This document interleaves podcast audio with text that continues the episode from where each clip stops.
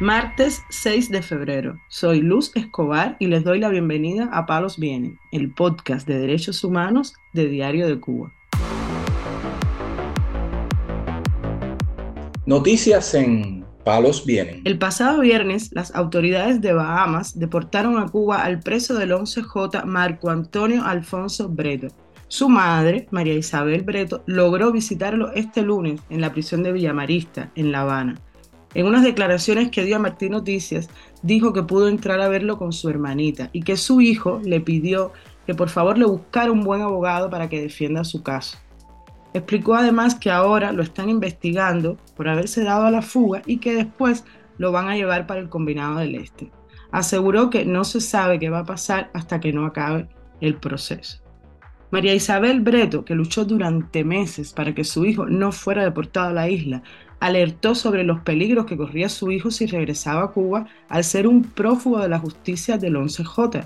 Esas fueron sus palabras al realizar la denuncia, porque asegura que si lo regresaban, lo que le iba a caer arriba era mucho. Alfonso Breto tenía 19 años cuando salió a protestar en La Huinera, uno de los barrios más pobres de La Habana, durante las masivas protestas de julio de 2021. Lo arrestaron y la fiscalía le hizo una petición de 15 años de prisión. Unos meses después, un tribunal lo condenó a nueve años de privación de libertad por el delito de sedición. En mayo de 2022, la pena le fue rebajada a cinco años de trabajo correccional con internamiento, luego de que le otorgaron un recurso de casación porque el Tribunal Supremo redujo las condenas de varios de los manifestantes.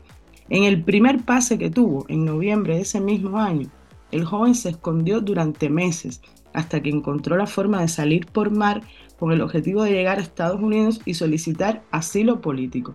Pero la embarcación fue interceptada y trasladada a Bahamas.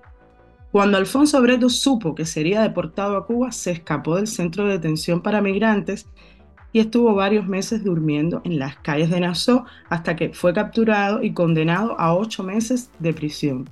En ese momento su familia comenzó a pedir apoyo en las redes sociales y varios cubanos se unieron para ayudarlo y obtener una asesoría legal. A inicios de la semana pasada salió de la cárcel y fue nuevamente enviado a un centro de detención para migrantes en Bahamas. A pesar de que su abogado estaba solicitando asilo político, se cumplió lo que su madre más temía. Lo regresaron a La Habana casi de forma inmediata. Palos vienen, el podcast de derechos humanos de Diario de Cuba.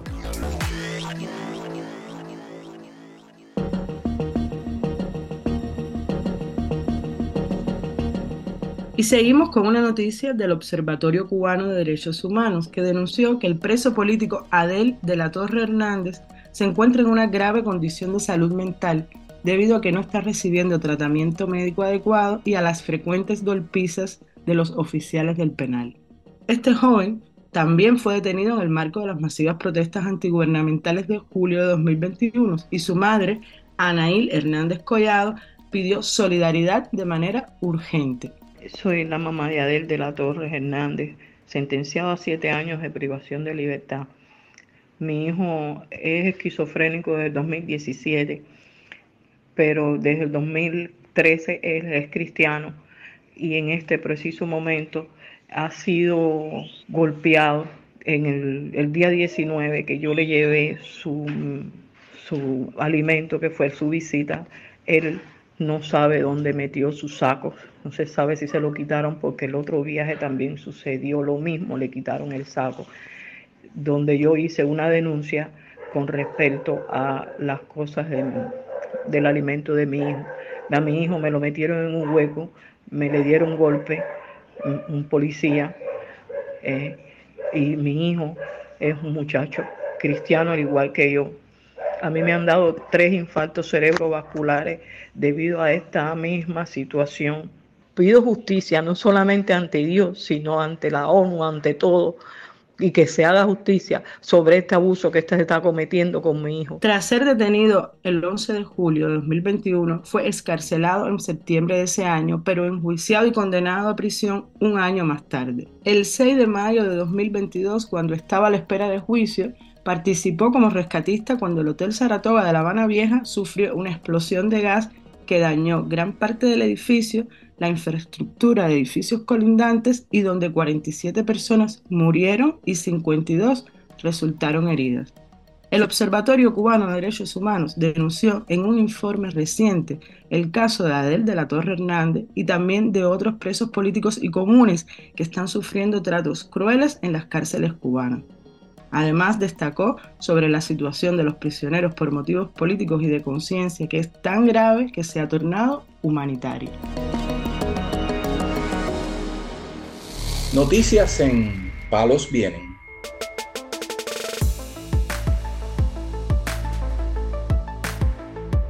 Y hoy cerramos con la denuncia del matrimonio de los opositores José Rolando Cáceres Soto y su esposa Yamilca Abascal, quienes fueron detenidos por la seguridad del Estado el viernes en Pinal del Río. Los activistas de derechos humanos dijeron en declaraciones a Martín Noticias que durante la detención fueron interrogados acerca de su reciente viaje a los Estados Unidos, sus contactos con los medios de prensa locales y con personalidades del exilio a quienes el régimen de La Habana cataloga como terroristas. El matrimonio fue detenido en la calle, tras ser abordados por agentes de la seguridad del Estado que se bajaron de un auto blanco y de oficiales que viajaban en una patrulla.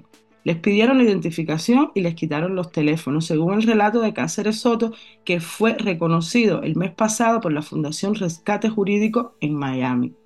El también periodista independiente dijo que estuvieron detenidos en cuartos separados, desde las 10 y media de la mañana hasta pasadas las 8 de la noche.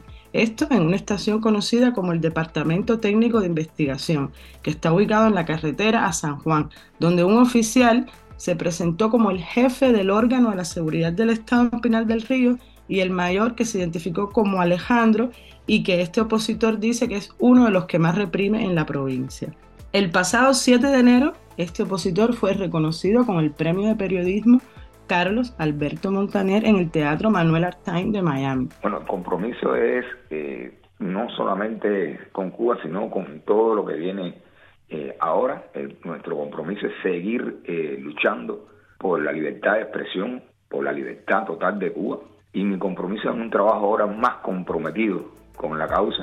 La Fundación Rescate Jurídico ha reconocido también con esta distinción a varios activistas de la sociedad civil cubana, como el líder opositor José Daniel Ferrer, los periodistas independientes Henry Constantín y Lázaro Yuri Valle Roca y las damas de blanco Saily Navarro Álvarez y Sisi Abascal las dos encarceladas tras las manifestaciones del 11 de julio de 2021.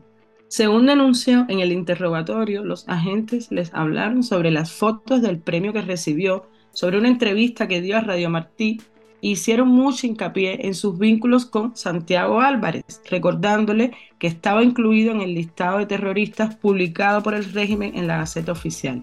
Además, los acusaron de estar siendo financiados por Santiago Álvarez, les preguntaron cuál era su objetivo y qué iban a hacer en Cuba. Ambos fueron amenazados con que les iban a buscar pruebas de que estaban siendo financiados por el terrorismo. Cáceres Sotos es un expreso político que fue sentenciado en 2017 por su activismo a cinco años de privación de libertad y escarcelado bajo libertad condicional en agosto de 2020. Palos vienen una producción de Diario de Cuba conducida por la periodista Luz Escobar. Puedes escucharnos en DDC Radio, Spotify, Google Podcast, Apple Podcast, SoundCloud y Telegram. Hablar de derechos humanos en Cuba puede ser una mala palabra, pero mañana volvemos con otras noticias. Esto es Palos Vienen, el podcast de derechos humanos de Diario de Cuba.